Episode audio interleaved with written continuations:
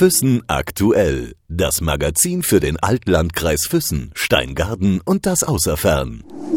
Im Gespräch mit. Wir sind heute zu Gast bei Dr. Michael Plitzner. Sie sind was genau? Ja, ich bin Glockenforscher hier an der Hochschule Kempten. Wir haben hier bei uns in Kempten ein europäisches Kompetenzzentrum für Glocken. Das ist einmalig in Europa. Und wir forschen an Glocken ganz besonders unter der Fragestellung, was macht Glocken kaputt und was kann man tun, dass sie möglichst lange halten. Und wir stehen jetzt vor dem Forschungszentrum. Mhm. Ganz genau, das ist unser Glockenlabor. Manche nennen es auch die Glockenhölle, weil wir hier die Glocken zum Teil bis zum Bruch, äh, bis zum Schaden dann läuten lassen. Aber gleichzeitig ist das natürlich hier unser Labor, wo wir alle Versuche machen können, um zu überprüfen, was macht Glocken kaputt, wie können wir das noch mehr optimieren und auch natürlich, wie kann man den Klang möglichst gut auch einstellen an Glocken. Der Raum ist komplett schalldicht. Und äh, was besonders, glaube ich, toll ist, ist der Unterschied, den wir auch gleich hören werden, was den Klang angeht. Deswegen würde ich sagen, gehen wir einfach mal rein, oder? Jetzt müssen wir erstmal hier durch unseren Vorraum. Uppala, das war ein bisschen laut. Ähm, unseren Vorraum, wo die ganzen Werkzeuge stehen. Und jetzt gehen wir hinein in den schalltoten Messraum. Besser gesagt, in den schallarmen Messraum. Und wir haben ganz viele Elemente hier an der Wand, die also den Schall dämmen, um eben hier drinnen auf der einen Seite Lärm machen zu können, dass man es draußen nicht hört. Oder wenn wir genau feststellen wollen, messen wollen, wie laut eine Glocke ist, dass wir keine Umgebungseinflüsse haben. Jetzt sieht man an den Wänden, äh, vielleicht können Sie es mal erklären, was, was ist das genau, was an den Wänden alles, alles hängt? Also wir haben so keilförmige äh, Segmente an den Wänden, die sind so ungefähr, ungefähr 1,20 Meter bis 1,50 Meter lang. Und diese Segmente sind also aus einem ganz weichen Material, so Glaswolle, wie man sie auch im Hausbau verwendet. Und die bewirken, dass also die Schallwellen quasi äh, nicht von der Wand reflektiert werden und können also bis einer recht niedrigen Frequenz alle Frequenzen wegdämpfen, sodass man eben draußen wirklich nichts hört davon. Und jetzt sehen wir auch schon, äh, Herr Blitzner, verschiedene Glocken, die hier drin lagern. Äh, was sind das für Glocken? Ja, wir haben hier bei uns im Schalllabor jetzt zurzeit noch sechs Glocken, die alle zu Versuchszwecken hier im Labor dort installiert sind. Wir können einige der Glocken richtig läuten, um dort Tests zu machen. An anderen macht man äh, Klanguntersuchungen. Und diese Glocken sind alle für unser Forschungsprojekt, was hier an Kempten von 2005 bis 2008 damals lief, dort gegossen worden. Sind also alles echte Kirchenglocken, die aber rein für Forschungszwecke hergestellt wurden. Und diese Glocken sind für uns ganz wertvolle ja, Versuchsgegenstände, weil sie wirklich das, was auch im Turm passiert, hier äh, für uns auch äh, dort sichtbar machen, äh, wie Klang entsteht, wie äh, Schäden an Glocken entstehen und so weiter was man mit diesen Glocken alles genau machen kann und vor allem, wie solche Glocken hier in diesem schalldichten Raum klingen. Das hören wir später. Was wir natürlich auch wissen wollen, Herr Blitzner, wir wollen ja in unserer Podcast-Serie bei Füssen aktuell Menschen vorstellen, die bei uns in der Region zu Hause sind. Jetzt fragen sich viele wahrscheinlich auch schon, wir sind jetzt hier in Kempen bei der Hochschule. Wie spannt sich so der Bogen jetzt? Sie leben seit wie lang in Füssen? Ja, im Jahr 2001 bin ich nach Füssen gekommen und dahin gebracht hat mich meine Frau. Da bin ich auch sehr dankbar für. Ich komme aus dem hohen Norden von Inselrügen äh, vom Meer und äh, habe schon immer ein Faible für Berge gehabt. Aber gut, in meiner Kindheit äh, kam man nicht über 1400 Meter hinaus, sodass man also jetzt äh, dann natürlich in dem Moment, wo die Grenzen fielen, dann die Möglichkeit hatte, auch mal höhere Berge zu sehen. Und was schön ist in Füssen ist, dass wir so viele Seen drumherum haben, sodass ich das Meer nicht ganz so arg vermisse. ja, und mein, mein Weg ähm, ist ein bisschen ein, ein, ein Schlängelweg, aber ja, trotzdem aus der Rückschau auch ein, ein, sehr wichtiger Weg. Ich bin nach meiner Schulzeit ähm, erstmal zu einem kurzen Studienausflug nach Göttingen gegangen. Da habe ich es mal mit Mathematik probiert. Das war dann doch nicht so äh, von Erfolg gekrönt. Und dann habe ich Theologie studiert in Erfurt und das auch abgeschlossen, das Studium. Und nachdem ich aber dann mir doch gedacht habe, ich möchte doch wieder was, eher was Handfestes machen, bin ich also dann hier ins Allgäu gekommen und habe in Kempten äh, hier Maschinenbau studiert und äh, habe das äh, im Jahr 2005 abgeschlossen und im Jahr 2005 begann hier im Herbst ein europäisches Forschungsprojekt an diesen Glocken. Das hatte der Professor Rupp, der jetzt Vizepräsident der Hochschule ist, damals initiiert, dieses Projekt und hatte dafür EU-Fördergelder bekommen. Und ja, seit 2005 forsche ich also hier mit ihm zusammen an den Kirchenglocken und haben hier dann 2009 äh, das Kompetenzzentrum für Glocken gründen können und sind hier europaweit in dieser Art und Weise, was wir tun, einzigartig. Theologie haben Sie gerade vorhin erwähnt, ähm, also ganz weit weg von den Kirchenglocken waren Sie so gesehen nicht. Ganz genau. Das war natürlich für mich ein Wahnsinns-Aha-Effekt, als ich kurz vor Ende des Studiums stand und dann ähm, dieser Professor das äh, vorstellte in einer Vorlesung, dass es hier Forschung gibt an Kirchenglocken. Da waren natürlich sofort alle äh, Sinne wach und da habe ich mir gedacht, da muss ich dabei sein. Und es war für mich eine große Freude, dass das damals möglich war. Und er hat mir dann selbst später gesagt, dass das für ihn schon auch ein Kriterium war, äh, auch aufgrund meines äh, doch ja interessanten Werdegangs ähm, auch, äh, dass die Wahl dann auf mich auch fiel.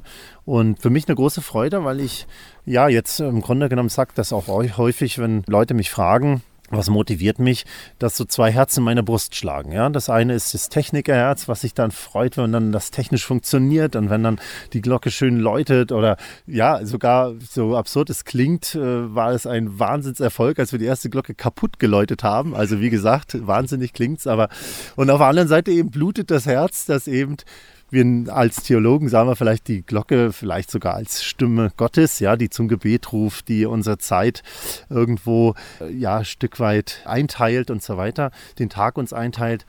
Und ähm, so ist es natürlich eine ganz besondere Freude, dass äh, diese beiden Leidenschaften verbinden zu können. Ja. Wie viele gibt es denn von Ihrer Sorte bei uns in der Nation? Ja, also es gibt natürlich viele Glockensachverständigen. Jede Landeskirche, jedes Bistum hat Glockensachverständige, die sich dann darum kümmern, wenn äh, Kirchgemeinden Probleme haben mit Glocken, neue Glocken haben möchten und ähnliches. Und es gibt auch sicher hin und wieder auch Wissenschaftler, die an Glocken forschen, aber es sind meistens dann punktuelle Projekte. Dass dann ein Glockengießer sagt, er möchte gern meinetwegen was weiterentwickeln, wendet sich an ein Institut, an eine Universität und sagt, äh, könnt ihr mir das nicht mal untersuchen, Simulationen ähnliches. Mm, aber das, was wir so machen, uns wirklich vollzeitmäßig mit Glocken beschäftigen hier in Kempten, das tut unseres Wissens nach zumindest europaweit niemand europaweit einmalig, haben Sie gerade gesagt. Eben, das heißt, Sie kommen auch rum in Europa oder sind dann auch dort vor Ort äh, und reparieren Glocken? Kann man so erklären? Grundsätzlich ja, wir kommen rum, aber vielleicht einen kleinen Ausflug in der Richtung.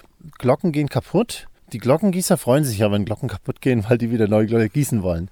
Aber äh, andererseits ist es so, dass wir gerade in Deutschland, Österreich vor allen Dingen ähm, sehr, sehr große Verluste durch die beiden Weltkriege haben. Im Ersten Weltkrieg wurden die Glocken überwiegend abgegeben, so für Volk und Vaterland und für Kaiser und so weiter. Und im Zweiten Weltkrieg war das eher eine Ideologie, dass man gesagt hat, ja, die Kirchen sollen ruhig sein. Es soll, ich glaube, äh, der Goebbels hat, glaube ich, gesagt, irgendwie zwischen Mars und Memel reichen noch sieben Glocken oder sowas. Ja. Also irgendwie, da war also eine echte Propaganda da und dadurch, dass das Deutsche Reich wenig Kupfer und Zinn vorkommen hatte, war das für die Rüstungsindustrie sehr interessant. Und man kann sagen, dass etwa 75 Prozent aller Glocken in den Kriegen verloren gegangen sind. Sodass wir also jetzt hier alles, was wir heute noch an historischen Glocken haben, unter einer besonderen Beobachtung steht. Sowohl des Denkmalschutzes als auch natürlich der Kirchen. Und das macht natürlich für unsere Lande dann auch so ein bisschen die Signifikanz dann auch besonders drückend, dass man sich sagt, das, was wir haben, wollen wir doch erhalten und auch möglichst gut erhalten. Und ähm, diese Fragestellung ist in anderen Ländern nicht ganz so präsent. Ja, also bei den Italienern oder bei den Spaniern oder so, die sagen, ja, wir wollen da ein bisschen mal wissen und wir wollen natürlich vor allen Dingen nicht, der Glockengießer, äh, dass man eine Glocke nach 10, 20 Jahren äh, schon kaputt geht, weil das natürlich dann eher peinlich ist. Aber dann, wenn die nach 100 Jahren kaputt ist, ist mir das gerade recht, so ungefähr. Ja? Und so sind wir überwiegend, sagen wir mal, im deutschsprachigen Europa unterwegs. Also wir haben Projekte, sehr, sehr viele Projekte in der Schweiz bisher schon gehabt die streben sehr nach ähm, Optimierung, nach Verbesserung des, des Vorhandenen. Hier in Deutschland sind wir jetzt äh, in den letzten Jahren sehr viel unterwegs, vor allen Dingen an historischen Geläuten. In Österreich hatten wir schon einige Projekte in Südtirol auch schon. Und äh, Südtirol gibt es noch eine besondere Form des Läutens, dieses extreme Hochläuten, wo sehr hohe Beanspruchungen sind, wo auch sehr häufig Kap Glocken kaputt gehen. Das sind dann immer so Fragestellungen, wo wir dann gerufen werden, zum Teil auch um Gutachten zu machen, warum entstehen Schäden und so weiter. Was waren denn so die ältesten Glocken, die Sie bearbeitet haben? Ja, also ein ganz tolles Geläute war in Eichstätt, im Eichstätter Dom. Da sind drei Glocken, alle aus dem 13. Jahrhundert. Und das ist dann schon sehr erhebend, ja, wenn man also weiß, man arbeitet jetzt an der Glocke, die fast 800 Jahre alt ist. Und ihr habt jetzt also wirklich schon diese Glocke 12, 15 oder noch mehr Generationen schon gehört. Und das Tolle ist, im Gegensatz zu einem Instrument, äh, was wir jetzt kennen, Streichinstrument ähnliches, sind die natürlich immer wieder irgendwie neu intoniert worden. Eine Glocke hat ihren Klang und bleibt so. Das heißt, den Sound, den ich da höre, höre ich unmittelbar genau so wie die Leute früher auch. Also das ist schon etwas, was so faszinierend ist und wo man dann schon auch ehrfürchtig ein Stück weit erschauert manchmal an diesen Glocken. Dann auch eine sehr alte Glocke, auch sehr spannend im Freiburger Münster. Die Hosanna, jetzt auch schon über 750 Jahre alt. Und wenn man dann einfach an diesen Glocken arbeiten kann und sagen kann, wir können mit unserem Know-how, was wir entwickelt haben, jetzt dazu beitragen, dass die vielleicht noch einmal 600, 700 Jahre läuten können, ja, oder darüber hinaus, dann ist das natürlich eine ganz besondere Motivation und Anreiz und das macht natürlich auch diese Arbeit so spannend. Ja. Nun haben wir vorhin schon gesagt, wir sind jetzt hier im, im, im schalldichten Raum. Eins, zwei, drei, vier, fünf, sechs Glocken, glaube ich, sehe ich jetzt momentan hier. Wollen wir mal eine zum Klingen bringen, damit wir mal merken, äh, wie das hier drin klingt? Sehr gern. Also Sie können sich entscheiden, wollen Sie eine italienische Glocke hören, wollen Sie eine, eine französische Glocke hören oder äh, wir haben hier noch eine österreichische Glocke. Äh, Sie haben die Wahl. Sie kennen sich aus, welche klingt denn am schönsten? Also ähm, sie klingen alle auf ihre Weise sehr schön. Gerade jetzt, sagen wir mal, die klangstärkste Glocke, die wir haben, ist die französische Glocke. Und dann lassen wir die doch ruhig mal erklingen. Wie alt ist die jetzt? Also die sind jetzt alle für unsere Forschungszwecke gegossen. Das heißt, die ist auch entweder im Jahr 2005 oder 2006 gegossen. Das müsste ich jetzt schauen, aber auf jeden Fall so etwa zehn Jahre alt. Vielleicht noch kurz zur Erklärung. Alle Glocken, die jetzt hier in diesem schalldichten Raum sind, äh, sind in einem Gerüst eingebaut. Es ist quasi identisch, so wie sie auch im Turm hängen in irgendeiner Kirche. Genau, das sind alles äh, die Glockenstühle, die also quasi so konstruiert sind, dass also die Glocke, wenn sie eben hin und her pendelt, dort quasi gut abgestützt ist und die Kräfte dort ordentlich auch in den Fußboden dann auch eingeleitet werden können. Und wir haben natürlich unsere Glockenstühle so konstruiert, dass wir sie auch mit dem Hubwagen hin und her schieben können. Und die größte Glocke, die hier hing, war die Schwörglocke von Ulm, vom Ulmer Münster, die drei Tonnen Gewicht hat. Und die hat hier auch schon geläutet, weil diese Schwörglocke von Ulm, die hatte einen Riss, der schon im Mittelalter repariert wurde. Und wir durften untersuchen und konnten feststellen, dass die Glocke trotz dieses Risses weitergeläutet wurde. Also, und da braucht man natürlich dementsprechend dann auch schon eine etwas größere äh, Stabilität in so einem Glockenstuhl für sowas. Jetzt haben wir die französische. Genau. Und wir sind gespannt, äh, wie sie denn klingt.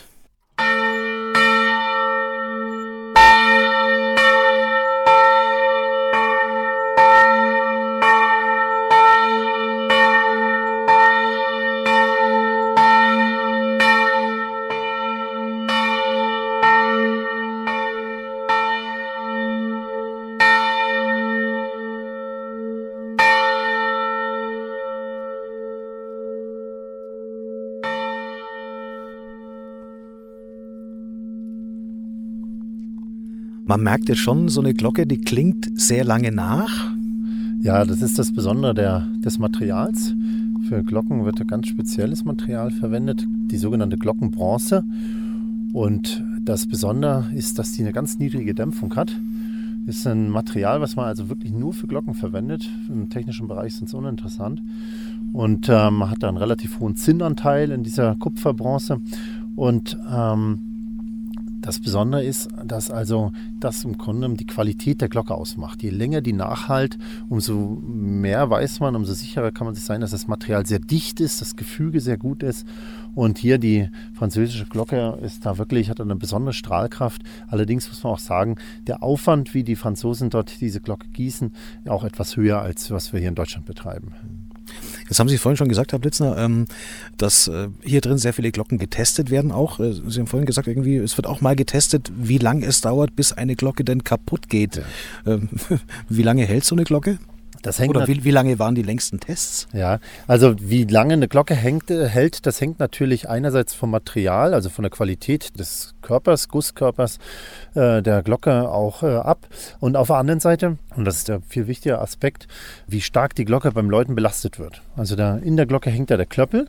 Dieser Klöppel ist frei schwingend und wenn jetzt also die Glocke durch den, die Maschine angetrieben wird, dann äh, fängt also der Klöppel auch an zu schwingen und irgendwann stößt er an die Glocke. Und wenn dann die Glocke optimal geläutet wird, dann spricht man vom sogenannten Klöppelkuss. Das heißt, er, er schlägt ganz äh, sanft sozusagen, sanft ist zwar äh, nur als Metapher zu verstehen, ähm, sanft die Glocke an und dadurch kommt die Glocke zum Erklingen und, und, und wird angeregt. Aber wenn jetzt der Läutewinkel immer weiter erhöht wird, die Glocke immer höher gezogen wird, dann schlägt der Klöppel immer heftiger an. Und wir haben natürlich hier bei uns, bei unseren Forschungen, auch äh, analysiert erst einmal, welche Verhältnisse sind denn optimal, wie der Klöppel anzuschlagen hat, damit es zu diesem Klöppelkuss kommt. Und wenn wir aber Glocken kaputt geläutet haben, haben wir auch bewusst, weil wir ja natürlich wissen wollten, wie geht eine Glocke kaputt, was passiert in der Glocke, haben wir die Belastung auch sehr, sehr hoch gesetzt. Das heißt, wir haben einen sehr, sehr schweren Klöppel in die Glocke reingebaut. Wir haben sehr, sehr hohen Läutewinkel genutzt und haben dadurch natürlich dieses Schädigungsverhalten äh, beim Läuten extrem nach oben gepusht. Und deshalb auch mein vorangegangenes Wort, da, da haben wir, war das natürlich eher eine Glockenhölle, was wir hier hatten. Ja. Und wie lange ging es dann insgesamt? Ah, ja, genau. Also die, die größte Glocke, die wir hier hatten, also man muss das auch dazu sagen, je größer eine Glocke, umso eher ist sie auch rissgefährdet, äh, weil einfach das Verhältnis zwischen der Masse, die im Klöppel wirkt, und der Masse, die die Glocke hat, dann immer weiter auseinandergehen. Und ähm, diese Glocke, die hat damals etwa so 320 Stunden geläutet. Hm. Das ist nicht sehr viel, wenn man so schätzt, so dass eine Glocke so circa 30 bis 40 Stunden pro Jahr äh, läutet im Turm, dann sind es also im Grunde bloß zehn Jahre gewesen. Aber wie gesagt, diese Glocke, die wurde sehr, sehr hart von uns beansprucht. Die Glocke, die wir gerade gehört haben, die hat jetzt schon über 3000 Stunden hier bei uns im Labor geläutet für Dauerversuche. Die wurde nicht so hoch belastet. Die wollten wir auch nicht kaputt machen. Da haben wir eher Klangoptimierungsversuche gemacht an dieser Glocke. Und ähm, in diesen 3000 Stunden, da kann man ungefähr eben sagen, dass das etwa 100 Jahre auf dem Kirchturm sind. Und diese Glocke hat also nach unseren äh, Erkenntnissen auch noch überhaupt keinen Anriss oder keinen Schaden, der jetzt irgendwie schon zu irgendwelchen äh, Einbußen im Klang oder so führt. Jetzt haben wir schon so viel gehört, Herr Plitzner. Ähm, Sie kommen viel rum, europaweit, äh, teilweise arbeiten in sehr, sehr alten Kirchen, haben mit sehr vielen alten Glocken zu tun, äh, Jahrhunderte alt, teilweise bis 800 Jahre alt. Als Theologe noch dazu, gäbe es irgendwie einen Wunsch, wo Sie sagen, oh, ich, da würde ich mal gern, Vatikan, Stichwort, im Petersdom, würden Sie die Glocke gerne mal Hätten Sie die gern? ja, also wir haben äh, wirklich sogar schon das Glück gehabt, dass wir an der Papstglocke am Campanone eine Messung machen durften. Das war 2008. Das war natürlich für uns ein besonderes Highlight.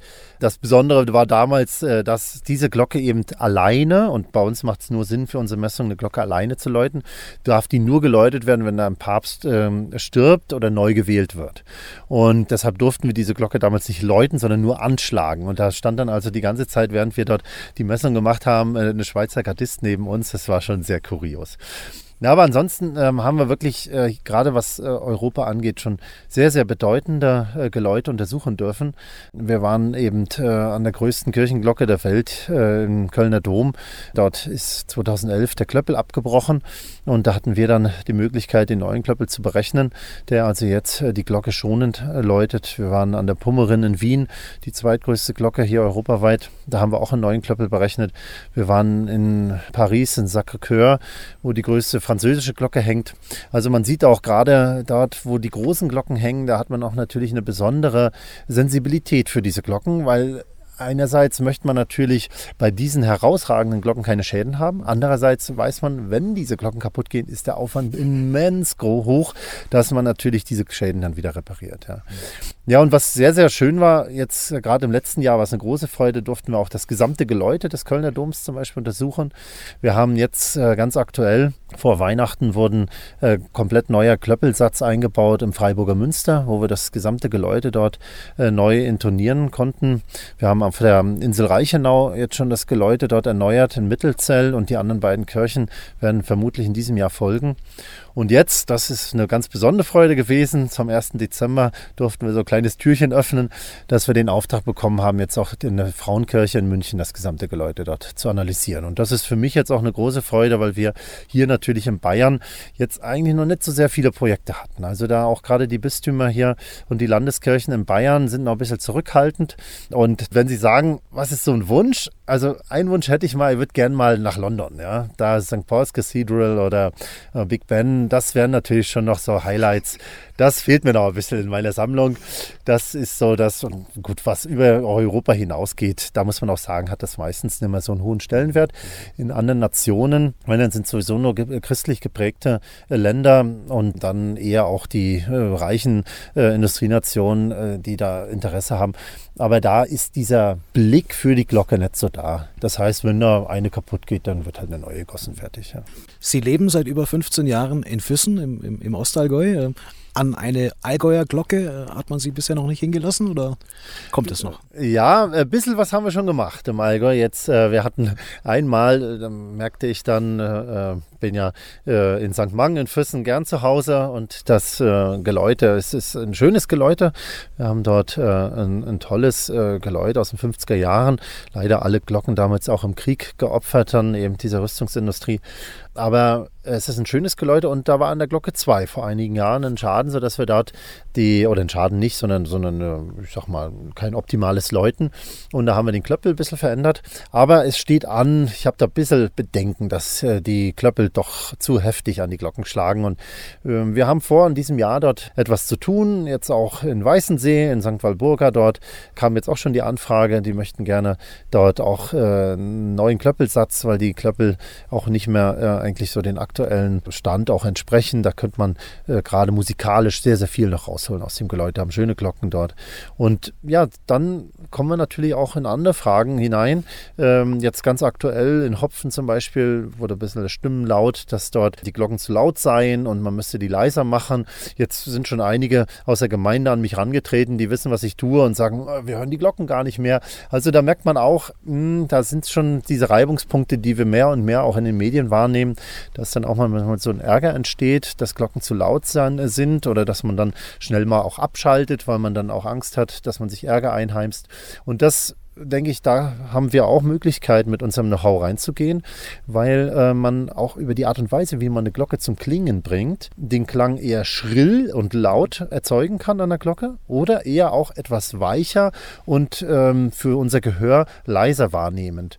Und dieser weichere Klang fühlt sich häufig für unser Gehör etwas wohltuender an und das wäre auch möglicherweise eine Option, auch gerade jetzt in konkret in Hopfen, dort in der Kirche, in der Pfarrkirche, mal zu gucken, gucken, ob eventuell dieser Klöppelsatz vielleicht ein bisschen anders eingestellt werden kann, dass man die Leutebedingungen, den Leutewinkel und ähnliche Sachen dort verändert und anpasst.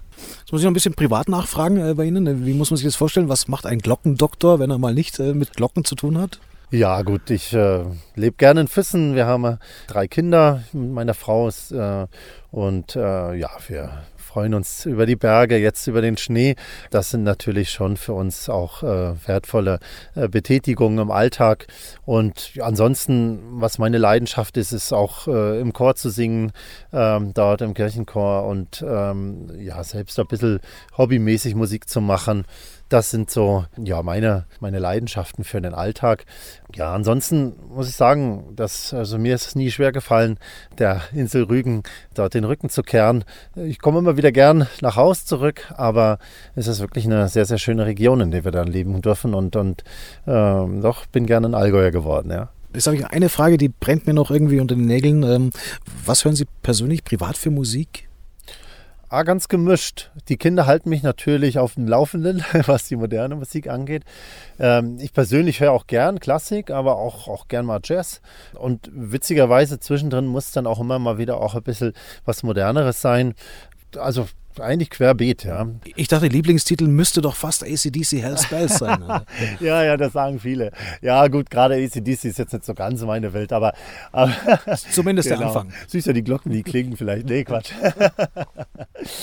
Vielen herzlichen Dank, äh, Herr Plitzner, dass Sie uns Einblick äh, gewährt haben, nicht nur hier in diesem ungewöhnlichen Raum, auch, auch in Ihre ungewöhnliche Welt. Äh, alles Gute für die Zukunft. Gibt es irgendwas, was, was man sagt in Ihrer Branche? Na, das ist dann, ich weiß es nicht. Einen guten Klang oder was? ja, ja, na gut, man ist bei den Gießern dann unterwegs, aber äh, na, da gibt es keinen extra äh, Gruß oder Wunsch. Es ist für uns, äh, ist es einfach eine große Leidenschaft zu wissen, dass wir an Glocken arbeiten, die möglichst lang noch halten sollen, um einfach diese Stimme, die ja unser Leben irgendwo auch prägt, ja. Also wir haben, man oft sagt man, äh, die, die Glocke schlägt einem dreimal im, im Leben, ja, zur, zur Geburt, zur Hochzeit und dann zum Tod. Und wenn wir einfach dazu beitragen können, dass eben diese Strukturierung durch so eine Glocke, äh, dass wir das verbessern können, dass das klanglich zu einem tollen Erlebnis wird, dann ist das für uns ein ganz großes Geschenk und das ist das, woran wir forschen und wo auch die Leidenschaften sind. Alles Gute für die Zukunft. Dankeschön. Dankeschön. Füssen aktuell. Das Magazin für den Altlandkreis Füssen, Steingaden und das Außerfern.